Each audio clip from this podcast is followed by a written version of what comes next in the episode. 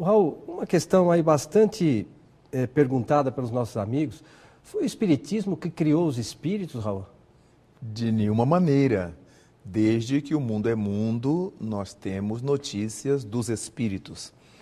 Quando lemos o Gênesis, o primeiro livro da Bíblia judaica, logo no primeiro capítulo, no primeiro versículo, já encontramos que no princípio eram as trevas e o Espírito do Senhor flutuava sobre a face do abismo. E a partir daí nós encontramos mil e uma outras referências à questão espiritual. Em todos os tempos, a criatura humana esteve às voltas com os espíritos, que são os seres humanos fora do corpo, a tal ponto que um mix de realidade e de imaginação criou a mitologia, os mitos, os deuses, que se comunicavam através dos seus instrumentos, seus veículos, que hoje nós chamaríamos seus médiums. Nós temos os hindus, os indianos, sob a coordenação de Brahma, de Vishnu, de Shiva, que eram seus deuses, eram seus espíritos guias, e mais um milhar de outros deuses. No Egito, Ísis, Osíris, e, e, tantos outros. Nós temos na Grécia, em Roma, o panteão, os deuses, os campos elíseos com seus deuses. Naturalmente que a ideia de espíritos é tão antiga quanto é antiga a humanidade. De maneira nenhuma foi o Espiritismo que criou essa ideia, ao contrário, foram os espíritos que criaram o Espiritismo. E por essa razão é que, ao conhecer os ensinamentos trazidos pelos espíritos, é que Allan Kardec deu então o nome de Espiritismo. Essa, esse sufixo ismo quer dizer doutrina, conhecimento. Obviamente que a doutrina dos espíritos é porque ela veio dos espíritos, foram eles que nola trouxeram mas não o, o, contrário. Não foi o Espiritismo que criou a ideia de espíritos, embora isso possa ser é, crido, acreditado por muitas pessoas. E, Raul, todas as crenças que se referem aos espíritos, elas são ligadas ao espiritismo? De nenhum modo. Como a ideia de espírito ela é tão antiga quanto a humanidade, como dissemos, há muitas doutrinas pelo mundo afora que evocam a presença dos espíritos, a atuação dos espíritos, sem que para isso elas sejam espiritismo. O espiritismo é a doutrina codificada, estruturada por Allan Kardec no século XIX, na metade do século XIX, mais propriamente 18 de abril de 1857 em Paris, quando foi publicado o Livro dos Espíritos, aí teve começo a doutrina espírita. Diferentemente dos fenômenos espíritas, todos os fenômenos produzidos por espíritos em qualquer tempo são chamados fenômenos espíritas, porque são produzidos por espíritos. Mas a doutrina espírita não existe desde todo sempre. Essa estrutura organizada, essa estrutura literária, teórica do, sobre o mundo dos espíritos e a relação dos espíritos com o mundo corporal, isso ocorreu no século XIX com o trabalho notável de Allan Kardec. Existe alguma distinção entre espiritismo e umbanda? Existe, porque nada obstante ambas tratem com espíritos, a Umbanda é um culto afro-católico brasileiro. Nasceu no Brasil no século XVI, quando aqui chegaram, trazidos de África, os negros que cultuavam o seu candomblé. O culto aos seus orixás por meio das danças, dos cânticos, das cores. E ao chegarem no Brasil, nas fazendas dos portugueses, encontrando-se com a crença católica, que era a crença original dos portugueses, eles não podiam trabalhar as suas crenças africanas. Então, a partir daí, nasce o que se convencionou chamar de sincretismo, porque os negros, tanto os negros Nagô, na Bahia e arredores, quanto os malê que chegaram no Rio de Janeiro, desceram para Minas, São Paulo, eles passaram a associar os seus orixás africanos às imagens católicas da Igreja Católica, às imagens dos altares. E dessa maneira é que se convencionou entre eles que determinados santos do altar católico corresponderiam aos seus orixás africanos.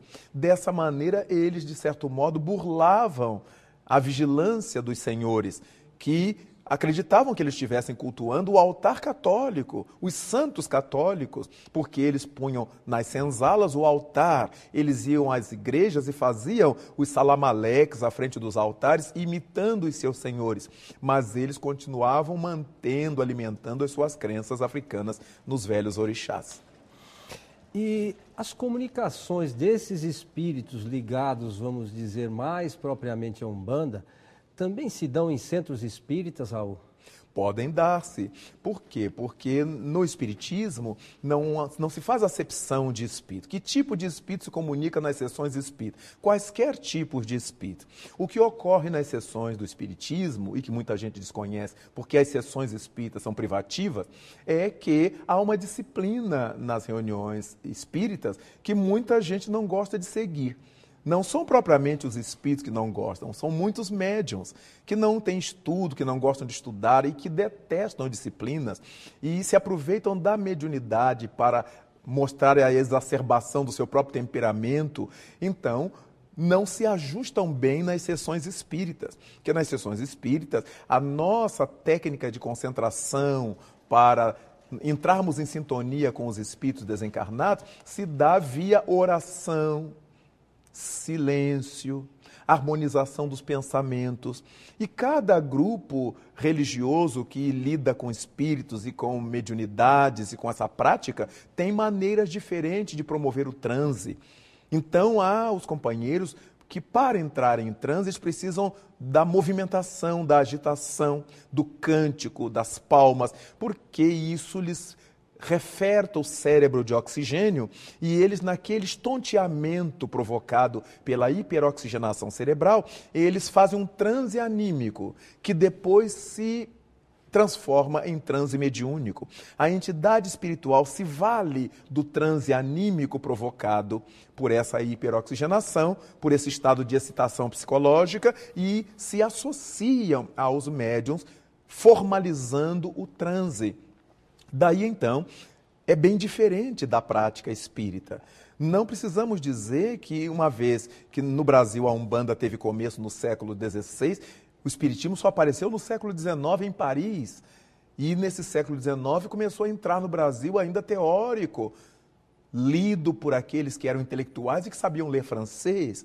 O povo não sabia ler francês. Então o Espiritismo entrou no Brasil pela inteligência, pela ótica, pelas mãos dos intelectuais da época. Então, quando se fala em Umbanda, nós respeitamos as crenças e o culto, como eles fazem, mas não é a mesma coisa que o Espiritismo, que tem uma outra proposta. E aí, os espíritos que comumente as pessoas encontram nas reuniões de Umbanda, não há nenhum problema que eles se comunicam nas reuniões espíritas, mas desde que estejam sob a disciplina do Espiritismo. Nós não temos comunicações no centro espírita de é, negros africanos falando errado. Porque nesse tempo todo de mundo espiritual, por que, que os médios mantêm os espíritos falando errado? Não é preconceito do espiritismo, é preconceito dos médiums, que mantêm os espíritos como se eles ainda estivessem escravizados. Quando nós aprendemos que muitos deles, a maioria deles, se reencarnou e foi levado ao eito, ao cativeiro, para resgatar dívidas antigas, que certamente resgataram. Então, agora no mundo espiritual, mesmo que eles mantenham a forma, a aparência que representa a gratidão que eles têm por essa encarnação difícil e libertadora, mas eles são lúcidos, eles falam normalmente, e para muita gente não passa por sua mente que vários desses espíritos ex-africanos, ex-escravos no Brasil, se comunicam nas sessões espíritas, só que eles não estão tortos, eles não falam errados e nem bebem bebida alcoólica, porque é um outro condicionamento mediúnico. Daí então, é muito importante que nós tenhamos essa visão, não há nenhuma acepção. Todo e qualquer espírito pode se comunicar nas sessões espíritas, mas não de qualquer jeito. Do mesmo modo que se nós entrarmos numa sinagoga é, judaica, nós temos que entrar como os judeus determinam. Se entrarmos numa, num templo árabe, numa mesquita, nós temos que tirar os calçados, temos que fazer como as, as coisas são. Então, não podemos supor que numa reunião mediúnica, segundo o Espiritismo, as coisas se passem como se não houvesse a disciplina, a normativa da doutrina espírita. Daí, então, é muito importante que as pessoas se deem conta de que o Espiritismo e os espíritas não fazem acepção de espíritos. Mas, como existe uma formação do médium segundo o Espiritismo, em que ele aprende a concentrar-se, ele aprende a fazer silêncio, ele aprende a orar naturalmente, que a manifestação mediúnica se dará por esse viés que é proposto pelo livro dos médiuns. Então, é muito importante que nós o saibamos. Por quê? Porque Allan Kardec já tinha definido que o Espiritismo é uma doutrina pluriespírita.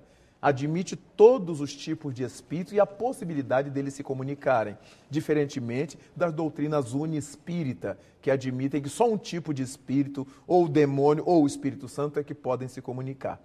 Daí é muito importante esse tipo de esclarecimento, de aclaramento que a doutrina espírita nos vem trazer. Raul, é, na medida em que nós comentamos aqui, que os espíritos também estão em todos os lugares, você acredita que além do centro espírita, no centro de Umbanda, também nas igrejas evangélicas ou católicas, de alguma forma, há a participação dos, espírita, dos espíritos é, ali intuindo os, os seus pastores, os padres? Você acredita nisso? Indubitavelmente, onde existe é, criatura humana, os espíritos estão ao seu redor. Basta que leiamos o apóstolo Paulo quando nos diz que nós estamos cercados por nuvem de testemunha. E Jesus Cristo que diz que o Espírito sopra onde quer, não sabemos de que regiões ele vem, nem para que regiões ele vai. Os Espíritos formam uma comunidade muito maior do que a comunidade dos homens encarnados na Terra. A comunidade planetária de espíritos é muito grande. São quase cinco espíritos para cada pessoa encarnada. Então, a população que pertence psicicamente, magneticamente ao planeta Terra é muito grande. E onde estão os seus afetos, os seus tutelados ou os seus desafetos, eles aí estão. Então há muitos sacerdotes católicos são inspirados por espíritos do bem e não sabem disso. Fazem sermões muito bonitos, fazem prédicas muito bonitas, inspirados pelo bem. Do mesmo modo, muitos pastores, eles são inspirados por almas nobres que os amam e a mensagem que eles traduzem, a mensagem que eles levam é a mensagem do bem. Muitos rabinos pregando as mensagens do seu, do seu Torá, muitos árabes pregando, islâmicos pregando a mensagem da sua, da, do seu Alcorão, certamente eles são inspirados quando estão pregando o bem por entidades do bem. E qualquer indivíduo, quando esteja pregando a dissensão, o mal, o preconceito, ele também é mal inspirado por entidades que provocam cisânias, separações, verdadeiros diabos, diábalos, não é? Como nós encontramos no, no Velho Testamento, já que a, a ideia de diabo do grego, formado por dois verbos, diá mais balos, é atirar fora, espalhando. Todos aqueles que separam as pessoas, que jogam nas, umas contra as outras, formam essa comunidade que Jesus Cristo chamou de diabos, de temperamentos diabólicos, porque eles são capazes de afastar as pessoas uma das outras, pondo-as longe uma das outras. Então, é mais um comportamento do que propriamente uma entidade. Diabo não é uma entidade, é um comportamento que qualquer um de nós pode ter no momento de infelicidade moral. De maneira que é muito importante nós saibamos que os espíritos não estão só no centro espírita, ou só no terreiro de Umbanda ou de Candomblé, os espíritos estão em toda parte. Não é à toa que os velhos romanos tinham um culto aos deuses lares. E o Deus lar para o romano eram os avós, os ancestrais, os antepassados, que periodicamente se manifestavam pela boca das sibilas, das pitonisas, para aconselhar a família, para chamar a atenção da família, para demonstrar a família em qualquer das suas circunstâncias. Os gregos falavam com seus deuses pela boca das pitonisas, dos pitons. Então, essa, essa relação dos espíritos com a criatura humana é tão antiga quanto antigo é o mundo. o Espiritismo será a religião do futuro? Olha, é muito séria essa questão e eu afirmo que sim. Os Espíritos disseram que sim. Mas ninguém precisa se assustar nem se preocupar, porque não estamos querendo dizer que todas as pessoas passarão a frequentar centros espíritas. Mas o fato é que o Espiritismo não tem teólogos. Logo, ele não inventou nada. Todas as orientações do Espiritismo provêm do mundo dos espíritos. Foram os seres que vivem governando a humanidade, inspirando a humanidade, que trouxeram à Terra o Espiritismo. E por causa disso, todos os seus ensinamentos são calcados nas leis da natureza. O Espiritismo se apoia em cinco pontos fundamentais, quais sejam a existência de Deus, a existência e imortalidade da alma, a pluralidade das existências, que Allan Kardec chamou de reencarnação, a pluralidade dos mundos habitados e a comunicabilidade dos espíritos. Se pararmos para pensar, todos esses pontos foram enunciados por Jesus Cristo. Jesus falou sobre Deus, nosso Pai. É? Jesus falou a respeito da, da, nossa imortalidade, quando nos disse que nós não sairíamos da terra enquanto não quitássemos o último ceitio. É? Jesus falou que todas as coisas que ele fazia nós poderíamos fazer no futuro, naturalmente, porque hoje é impossível. Então, ele lança seus ensinamentos para a vida futura. Foi Jesus Cristo que nos disse no Evangelho de João que há muitas moradas na casa do Pai a pluralidade dos mundos habitados. Foi Jesus Cristo que nos falou da comunicabilidade dos espíritos, porque foi ele que expulsou os espíritos dos desencarnados que perturbavam. Foi ele que conversou com Elias e Moisés no Tabor. Então, todos os princípios da doutrina espírita estão calcados no ensinamento de Jesus. E quando Allan Kardec chamou a a pluralidade das existências de reencarnação, nós encontramos também isso na voz de Jesus, quando os discípulos lhe perguntam se não era necessário que viesse Elias.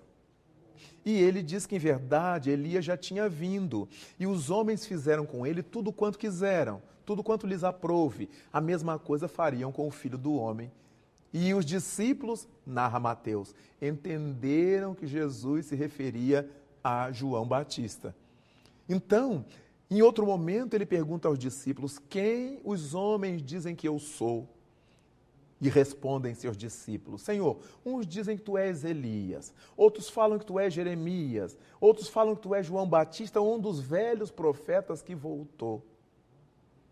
Ora, se todo mundo sabia que ele era filho de José e de Maria, ele era chamado Jesus, filho de José, Yashua ou Yeshua ben Yosef, como é que acreditavam que ele fosse Elias? Ele tinha 30 anos à época, então só podia ser Elias num, num, corpo jovem. Por que, que imaginavam que ele fosse Jeremias, um dos maiores profetas de Israel? Só se fosse num corpo jovem. Por quê? Porque tanto Elias quanto Jeremias saíram da terra ou faleceram velhos. Elias se acredita que não tenha morrido, que tenha sido guindado ao reino dos céus numa carruagem de fogo. Não importa. O que importa é que ele era velho quando desapareceu da terra. Jeremias também. Ou um dos velhos profetas que voltou. Então o povo acreditava na pluralidade das existências. Muita gente diz que não crê na reencarnação porque não existe essa palavra na Bíblia. E quando se diz isso, se dá um testemunho de falta de cultura porque nenhuma das palavras que estão na Bíblia em português eram da Bíblia original. Nós estamos diante de traduções, uma depois da outra. O aramaico era uma língua muito pobre, que foi para o hebraico, depois para o latim, e da Vulgata Latina é que nós traduzimos para as outras línguas. Então é óbvio que ninguém pode dizer não acreditar numa ideia, porque essa palavra não estava na Bíblia, ou não está na Bíblia. Então, não pode estar na Bíblia, porque ela foi criada por Allan Kardec no século XIX, de modo que é necessário que as pessoas, pelo menos, tenham um pouco mais de inteligência. Ora, como todos os princípios da doutrina espírita estão calcados na lei da natureza, todas as religiões terão que adotá-las, adotar as leis da natureza. Todas as crenças se apoiarão nas leis da natureza. E quando fizerem isto, se equalizaram com o que hoje faz o Espiritismo, apoiar-se nas leis da natureza. Quando apoiamos as nossas afirmativas, os nossos princípios, a nossa crença, a nossa fé nas leis da natureza, não corremos o risco da ciência desmenti-las, dos fatos cotidianos desmentirem. Porque é muito feio nós ensinarmos uma crença a uma criança, a um jovem, e dali a pouco esse jovem entra na escola, entra na faculdade e vê aquilo desmentido pelos fatos. Não é pela palavra dos professores, que quase sempre são materialistas, é pelos fatos. Então é muito importante que quando nós tenhamos que ensinar uma religião aos nossos familiares, que seja uma crença que suporte os fatos. Por isso Allan Kardec nos disse que a fé inabalável só é aquela que pode encarar a razão face a face em qualquer época da humanidade. Se os princípios de uma crença religiosa enfrentam o conhecimento científico, não dizendo que ele é mentiroso, mas assimilando-o para melhor entendimento da vida, obviamente essa crença é racional, essa crença é fundamental. E todas as religiões, sem sombra de dúvida, terão que adotar, mais dia menos dia, as leis da natureza, porque ninguém suportará acreditar em alguma coisa porque o teólogo A ou B acaba de dizer. Nós temos que acreditar naquilo que o nosso discernimento conseguiu assimilar, aquilo que a nossa inteligência conseguiu entender lógica e claramente. Raul, e, e no momento em que o espírito, depois encarnado, chega numa condição evolutiva mais favorável. Para onde ele segue, Raul? Quando nós temos uma criança numa escola e ela conclui aquele curso, cabe a seus pais colocarem numa escola mais desenvolvida, até que ela chegue à universidade e daí faça suas pós-graduações. Obviamente que a Terra, sendo um mundo ainda muito rudimentar, um mundo de provações, de expiações, quando nós concluirmos o aprendizado daqui, uma vez que Jesus Cristo disse que há muitas moradas na casa do Pai, nós seremos guindados a uma instituição planetária mais desenvolvida que a Terra. Não importa como se chame este mundo, mas o fato é que Deus terá sempre uma escola mais avançada para que nós caminhemos em sua direção. Ninguém tenha problema, ninguém tenha dúvida, porque quando já tivermos assimilado tudo quanto o planeta terrestre nos pode oferecer, nós teremos o Pai nos encaminhando para outras instâncias, outras moradas de sua casa. Raul, eu gostaria que você deixasse aos nossos amigos as suas considerações finais deste dia. Gostaria de saudar a todos aqueles que nos ouvem, espiritualistas ou não, para que nesta oportunidade do mundo tão conflagrado, tão complicado, de tanta corrupção, de tanta tragédia, de tanta imoralidade, de tanto desgoverno, que nós todos nos pudéssemos unir em torno da ideia de Deus, o Deus amor que vibra em nós, o Deus, o Pai nosso que está nos céus e que pode ser contemplado pela observação das flores, dos pássaros, do mar encapelado, do lago calmo, do luar, do pôr do sol, da nossa criança gárrula que corre, do nosso velho que conta histórias, que nós possamos ver Deus em cada um do no, dos nossos semelhantes, em cada uma criatura que cruze conosco pelas estradas da vida. Que possamos de fato exercitar essa prática do amor que não se trata de pegajosidade, de agarrarmos aqui ou ali, mas é esse amor, dedicação, como um cientista que está trabalhando por uma humanidade que ele não sabe nem quem é. Ele está produzindo para alguém que ele não sabe quem seja, a medicação, a vacina, a tecnologia mais nova. Então, que cada qual de nós que se assenhoreia da fé religiosa, que se deixa levar por esse sentimento do divino, que possamos nos unir mais em torno desse amor que nós pregamos tanto, para que a terra seja menos violenta, menos ácida, menos áspera, para que todos nós possamos nos dar as mãos, independentemente da maneira como cremos e louvamos a Deus, porque em verdade todos os nossos caminhos nos levarão ao grande Criador, aquele que não é contra nós, é por nós disse Jesus. Que todos sejamos por Ele pelo Cristo. Não importa a nossa dimensão budista, taoísta, islâmica, cristã, o importante é que busquemos Deus em nossa intimidade, não importando qual o nome que lhe dermos, mas sim a função que ele tem de iluminar-nos as vidas.